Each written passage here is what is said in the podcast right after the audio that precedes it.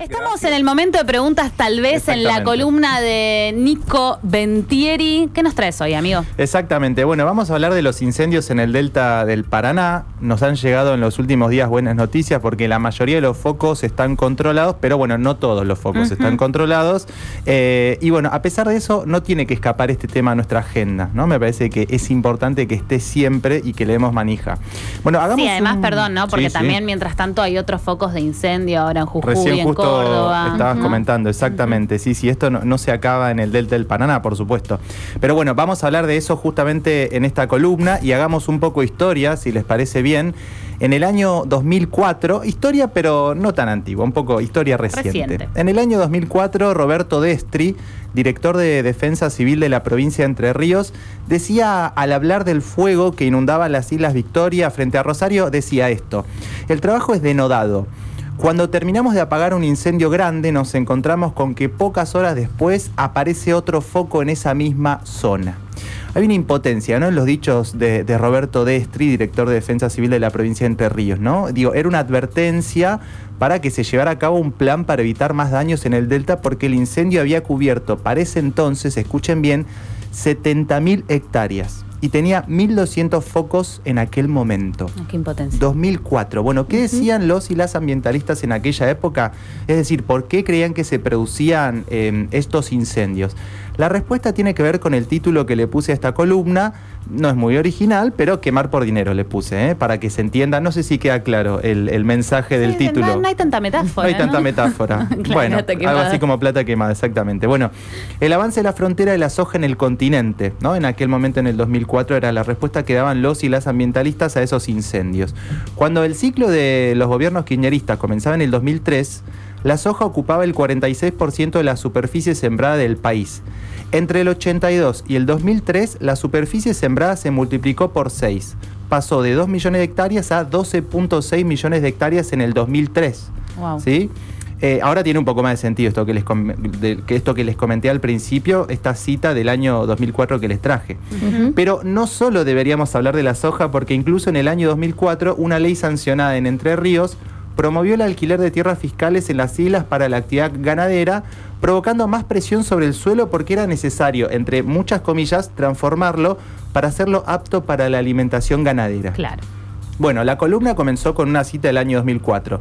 Casi 20 años después, la situación a mí se empeoró. Mm. Los incendios son hoy cuatro veces más grandes, todos los años el humo aparece en varias ciudades y en Rosario en particular, este dato es alarmante, el aire es seis veces más tóxico que el de otras grandes ciudades como la Ciudad de México o Santiago de Chile, según un informe del Observatorio Ambiental de la Universidad Nacional de Rosario y la UTN. Terrible el dato. Terrible el dato que, nos traen acá los compañeros de, de la Universidad Nacional de Rosario y de la UTN. Bueno, pero ojo, no se trata solo de los pulmones de los seres humanos porque no somos el centro del universo, a pesar de que muchas veces creamos que somos el centro del universo, si hay humo es porque el humedal está muriendo. Me parece que eso lo tenemos que tener en claro.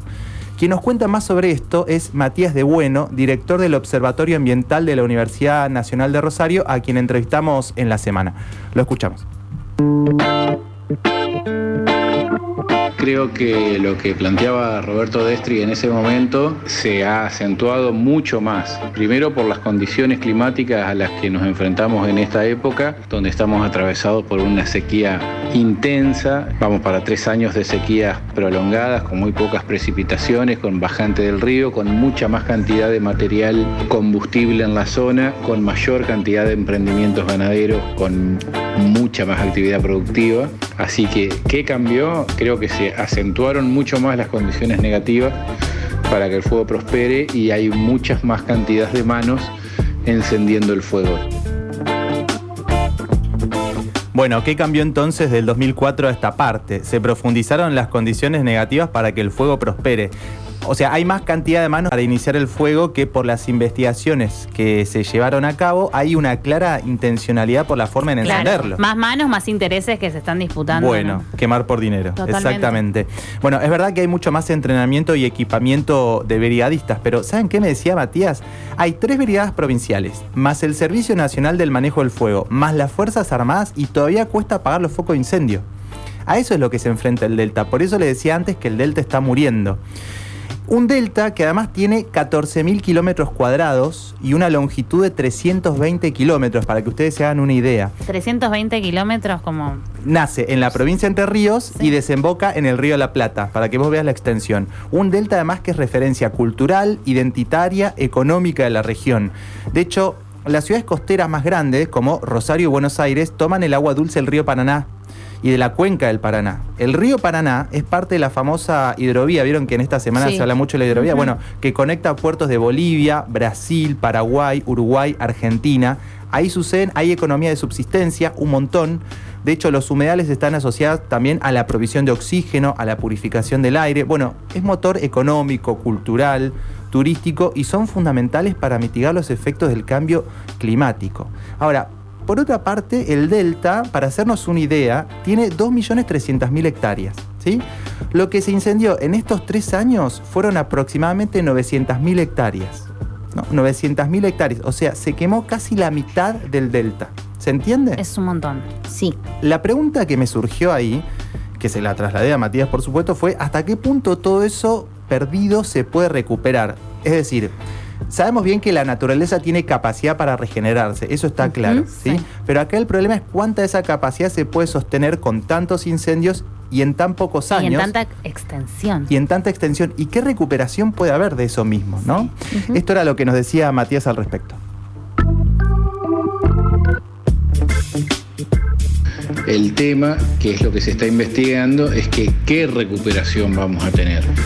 En principio puede haber una recuperación de la naturaleza intervenida con algunas acciones, con cuestiones culturales, como por ejemplo, en la bosta de la vaca eh, vienen semillas de cipreses de otros lugares. Esos cipreses están creciendo en la isla. Cuando el fuego pasa, se simplifica el terreno, se, se pierde la biodiversidad lo que vuelve a crecer no es exactamente lo mismo. Lo que vuelve a crecer es lo que opere en el lugar o en la zona en, el momento en que se colonice nuevamente la región. Con lo cual es muy probable que no crezca lo mismo que existía antes, sino que asistamos a un cambio de los distintos ecosistemas, por más que muchos pueden ser muy similares a medida que vayan avanzando por, por la zona, ¿no? Bueno, dice Matías, lo que vuelve a crecer es lo que opera en el lugar o en la zona en el momento en el que se colonice nuevamente la región. Entonces no va a crecer lo mismo que antes, sino que va a haber un cambio eh, de los ecosistemas que antes había en la región. Y ese cambio está vinculado a cómo se va a colonizar nuevamente la zona producto de la mano del ser humano. Claro. Y si es distinto lo que crece, entonces el funcionamiento del ambiente también va a ser distinto. Eso tiene que quedar en claro. Entonces ahí la pregunta es qué pasa con la flora y qué pasa con la fauna. ¿Se podrá adaptar a esos cambios? La verdad es que no tengo respuesta para eso, ¿no? Pero hacer esa pregunta ya es inquietante. ¿Y qué te parece? Para mí es preocupante. Bueno, en definitiva, y acá me parece que hay un elemento eh, central en todo este tema, es qué pasa con las carteras ambientales. Digo, ¿qué pasa con los distintos gobiernos que año tras año no han podido resolver este problema? De hecho, todo lo contrario, este problema se profundizó a pesar de la inversión en equipamiento, como les contaba antes, ¿no? Vale eh, la pena, me parece, pensar en, las normativas, en las leyes que hay sobre, sobre esto. Ah, en la Argentina hay una, me decía Matías, hay una hermosa legislación ambiental, de hecho hay una gran legislación ambiental, eh, una constitución que protege el ambiente y el desarrollo humano. Hay normas de presupuestos mínimos, hay una ley general, normas sectoriales que protegen glaciares, humedales, productos fitosanitarios, las aguas. La verdad que podría seguir. Va a parecer una palabra lo que digo, pero el problema no es ese. La cuestión pasa por cómo los poderes ejecutivos pueden implementarlas y sobre todo me parece que acá hay una cuestión clave que es la necesidad de una justicia con perspectiva ambiental que se especialice en la materia. Y al respecto, esto era lo que Matías nos decía. Creo que las carteras ambientales, por lo menos lo que viene en, en este último tiempo, son nulas no tienen ninguna yo creo que no tienen ninguna visión directamente, eh, están ocupadas por gente absolutamente incapaz para ejercer estos cargos. Estos son eh, temas que, que requieren profesionalización, capacitación, estudio y lamentablemente la cartera ambiental se la tiran por la cabeza en la última repartija política al que la quiera agarrar. En cuanto a la ley de humedales, Creo que hay una puja de intereses que no está saldada y un gran fracaso ahí por parte del Poder Legislativo de no poder consensuarla y hoy no, no, no encontrar una legislación ambiental adecuada a las necesidades de nuestro país en este momento y en esta hora pero que es una ley que si no sale con el consenso suficiente, no solo de los sectores ambientalistas, sino también de los productivos, va a tener la misma suerte que el resto de la legislación ambiental, eh, que es que no se implementa. Escuchan a Matías de Bueno, director del Observatorio Ambiental de la Universidad Nacional de Rosario, a quien le entrevistamos, a quien entrevistamos en la semana y le agradecemos muchísimo su, predisposición. Y, y llegado a este punto, no mencionamos algo que es fundamental, que recién escuchan de Matías, que es la ley de humedales, que es necesario que se haga con consenso de todas las partes. Eh, y de hecho él me decía, bueno, la legislación es buena eh, para proteger a los humedales, pero está claro que para él también es importante, digo para él y para todos, que haya una ley específica de presupuestos mínimos de protección de, humedales, porque tendríamos un impacto específico que permitiría, por ejemplo, categorizar el impacto ambiental, implementar audiencias públicas con la participación ciudadana, presupuestar específicamente, conformar comités de expertos para asesorar. Y si bien esto es importante, digamos que no tenerla, eh, no tener una ley de humedales tampoco debería implicar padecer todo lo que el Delta padece constantemente.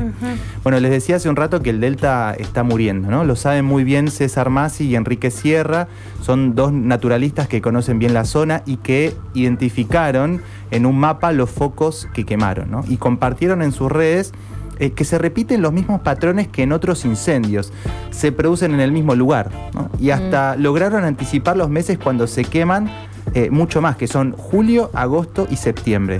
¿Cómo puede ser entonces que las tres provincias involucradas y el Ministerio de Ambiente de Nación no puedan patrullar la zona y prevenir y lo hayan descubierto dos naturalistas como César Masi y Enrique Sierra y lo hayan compartido en sus redes sociales? Falta voluntad política. Bueno, exactamente. Mientras no haya patrullaje, mientras que no haya prevención y mientras que no haya castigo a los responsables, y me refiero a los dueños del fuego de la tierra, el presente nos ha demostrado que la legislación y las regulaciones sirven para muy poco porque en definitiva todo fuego es político.